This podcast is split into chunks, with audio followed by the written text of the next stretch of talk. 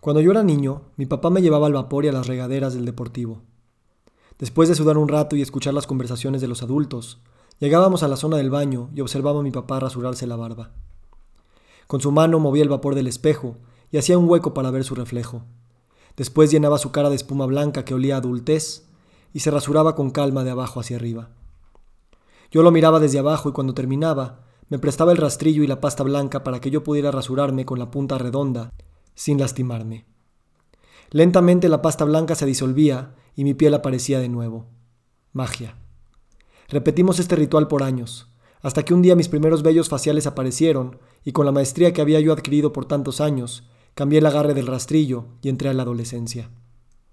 Si bien aprenderse a rasurar no es un rito de paso para el cual hay una expo en el World Trade Center para que te vendan ideas y proveedores, ese pequeño ritual de años espejea lo que son los ritos de paso.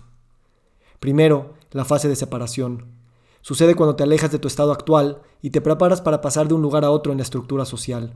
Esta etapa comprende un comportamiento simbólico que señala el desapego de un punto fijo al que has pertenecido hasta ahora. A menudo hay un corte del yo anterior que se manifiesta en acciones ritualísticas, como el corte de pelo de alguien que se acaba de unir al ejército. Segundo, la fase de liminalidad. En esta fase de transición estás en el medio. Soltaste algo, pero aún no te arraigas en lo nuevo. Este periodo es necesariamente ambiguo y muchas fuerzas atraviesan tu identidad que está en proceso de cambio. Tercero, la fase de incorporación. Se consuma al completar un rito y asumir una nueva identidad en la que vuelves a entrar a la sociedad con un nuevo estatus. A lo largo de la vida pasamos por varios ritos de paso que son impuestos y repetidos por la comunidad. Tu licencia de conducir, el bar mitzvah o la primera comunión, dejar los pañales, la graduación, la boda, la circuncisión, la cinta negra en el karate. Transitamos estos ritos de paso con cierta naturalidad, sin mucho grado de elección y hasta eso, sin mucho grado de presencia. Son actos que hacemos para satisfacer a otros, para pertenecer a otros, pero que aunque nos expliquen el simbolismo, siguen siendo significados que vienen de afuera, o de un mundo que está ahí y yo solo tengo que acatar sus reglas y hacerme el entendido. En nuestra sociedad, pasar de ser niño a ser adolescente a ser adulto es más un tema de años y de vello facial que un acto de elección consciente o de iniciación. Es más una serie de actos a los que somos empujados que una serie de actos que nosotros elegimos. Más una serie de actos que nos alistan para las formas de vida conocidas que para explorar nuevas. ¿Cuándo vamos a entrar a la adultez, a la masculinidad, a la hombría, desde un lugar de elección? ¿Cuándo vamos a morir ritualísticamente para renacer desde otro lugar? Ser hombre representa demasiadas cosas, pero la mayoría de ellas no son cuestionadas.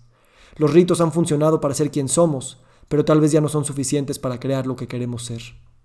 ¿Cómo vamos a crear esa persona, esa familia, ese negocio, esa comunidad, ese planeta, si no elegimos ponernos en un lugar de liminalidad, de estar en el margen, en el no saber?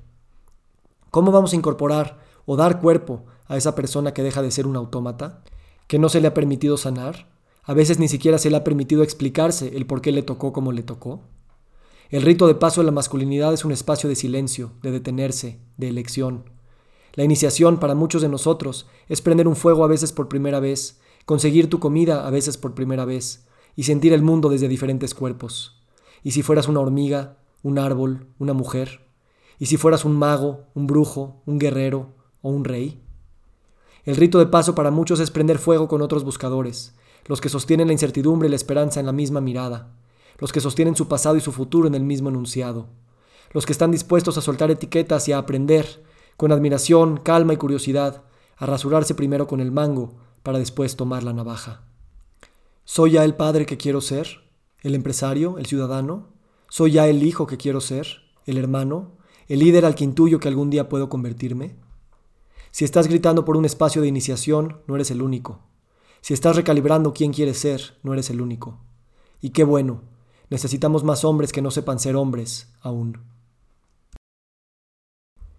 Valdemar Franco, Nirdos Cora y yo te invitamos a un espacio para sostener la iniciación, no para darla, no para enseñarla, sino solo para que juntos sepamos que estamos en ese proceso, siempre en ese proceso. Nos veremos presencialmente en varias ocasiones para tejer ese espacio, no solo de presencia física, sino metafísica, porque eso también puede ser la masculinidad.